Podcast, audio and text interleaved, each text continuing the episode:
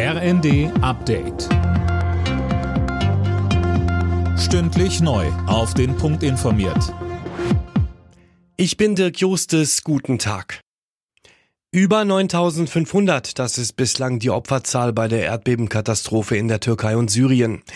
Die Rettungskräfte sind weiter im Dauereinsatz und suchen in den Trümmern nach Überlebenden. Und Fabian Hoffmann, es gibt auch gute Nachrichten.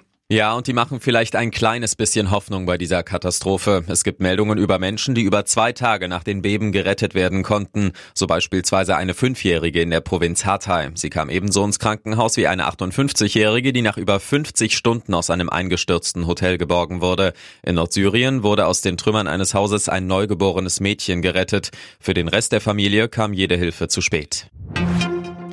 Es ist einer der seltenen Auslandsbesuche. Der ukrainische Präsident Zelensky ist heute beim britischen Premier Sunak in London zu Gast. Lukas Auer, was ist geplant? Neben einer Rede vor dem Parlament besucht Zelensky auch ukrainische Soldaten, die zurzeit von der britischen Armee ausgebildet werden.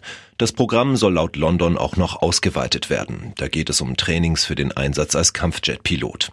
Es ist der zweite Besuch Zelenskys im Ausland seit dem Beginn des russischen Angriffskrieges vor fast einem Jahr. Im Dezember war er in Washington bei US-Präsident Biden gewesen.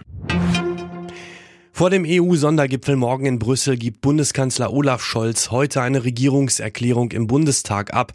Im Mittelpunkt dürfte dabei die Ukraine-Politik stehen. Möglicherweise nimmt auch der ukrainische Präsident Zelensky an dem Gipfel teil.